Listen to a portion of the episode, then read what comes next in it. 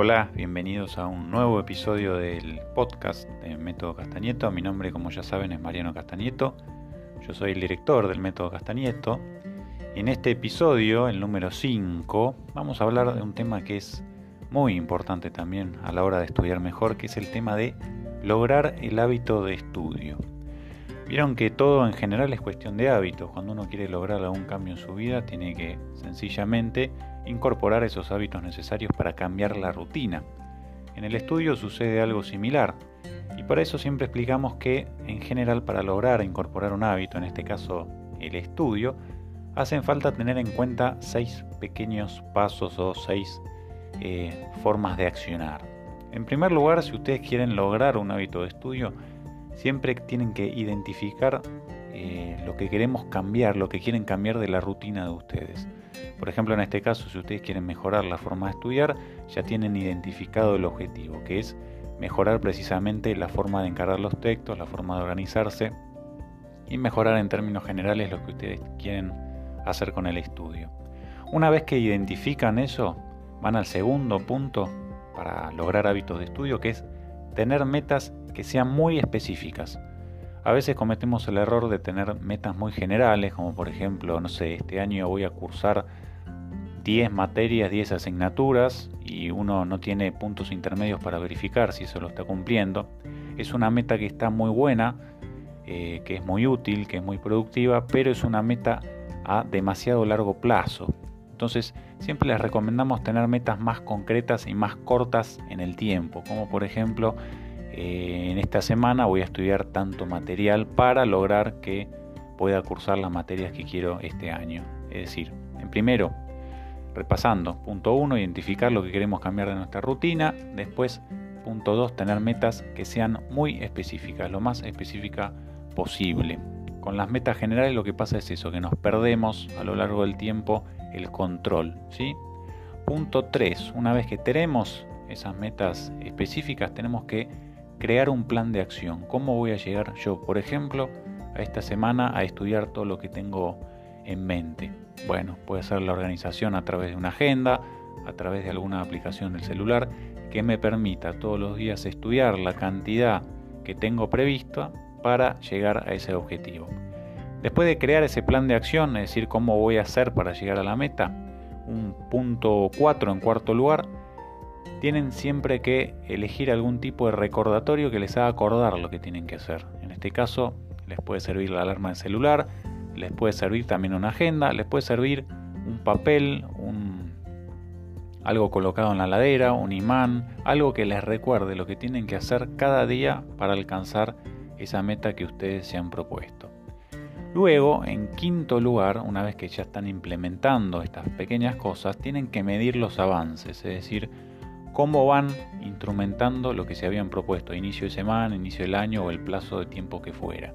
Medir los avances es importante no para deprimirse ni ponerse mal, sino precisamente para verificar si las cosas no funcionan inicialmente como las habíamos planeado, las replanificamos. Este punto es muy importante porque yo suelo escuchar, bueno, y nos preguntan bastante eh, o nos comentan que en general eh, se organizan inicialmente para realizar una actividad y luego como no cumplen con esa organización inicial, abandonan la organización. Precisamente eso es lo que hay que evitar, porque fíjense que la organización inicial es lo que nos sirve para, si no funciona, volver a organizar, reorganizar o replanificar. Y uno a medida que va reorganizando, va ajustando, va haciendo cambios que son los necesarios tal vez para llegar a la meta que queremos. Pero si no, tenemos puntos de examen, puntos de detenimiento para observar qué es lo que funciona y qué es lo que no, entonces siempre caemos en esto de no planificar nunca más. Y en sexto lugar, también es necesario festejar las cosas que logramos. Habrán visto en las redes que yo publico bastante, que pongo bastantes mensajes con respecto a esto en Método Castañeto, que uno tiene la tendencia en general a ver lo negativo, la parte, el vaso medio vacío, como se dice. Pero también tengan en cuenta que siempre logran, aunque sea pequeñas cosas, siempre en el día a día se logran pequeñas cosas, aunque no sea todo lo que quieran lograr en ese día. Tienen todo el derecho a festejar.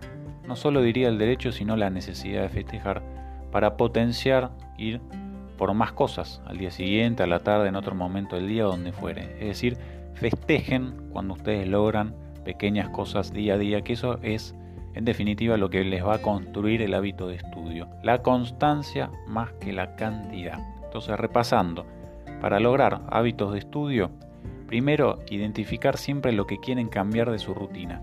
¿sí? En segundo lugar, tengan siempre metas muy específicas, que no sean muy generales, que no sean anuales. Pueden tener una meta anual, pero a su vez tienen que tener metas más chicas para llegar a esa anual. En tercer lugar, siempre tengan un plan de acción, es decir, cómo van a llevar a cabo lo que quieren lograr. En cuarto lugar, eh, tener recordatorios a mano que les permitan eso, acordarse sobre lo que tienen que hacer. En quinto lugar, medir los avances, medir cómo están implementando las cosas que han eh, querido implementar. Y en sexto lugar, festejar las cosas que logran, aunque sean pequeñas. Dense la gratificación que se merecen por eso. No hacen todo mal ni hacen todo eh, de modo incorrecto, sino que al contrario, en general, nuestra vida diaria suele ser un balance entre cosas buenas y cosas malas, así que festejen todo lo que logren. Bien, espero que les haya servido este consejo sobre los hábitos de estudio. Acuérdense que estamos en las redes sociales, nuestra web es www.metodocastagneto.com, allí tienen también accesos a cursos para los que quieren profundizar. Luego en Facebook hay una, un grupo que se llama Alumnos, Exalumnos y Amigos del Método Castañeto, están invitados. Todo gratuito, por supuesto, en Instagram, Método Castañeto, y hay un canal de YouTube. Así que ya saben, por las dudas también les dejo nuestro WhatsApp, que es 549 si llaman del exterior de Argentina, 549 11 3869 7353. Mi nombre, Mariano Castañeto, y me despido hasta el próximo episodio de nuestro podcast. Que estén muy bien.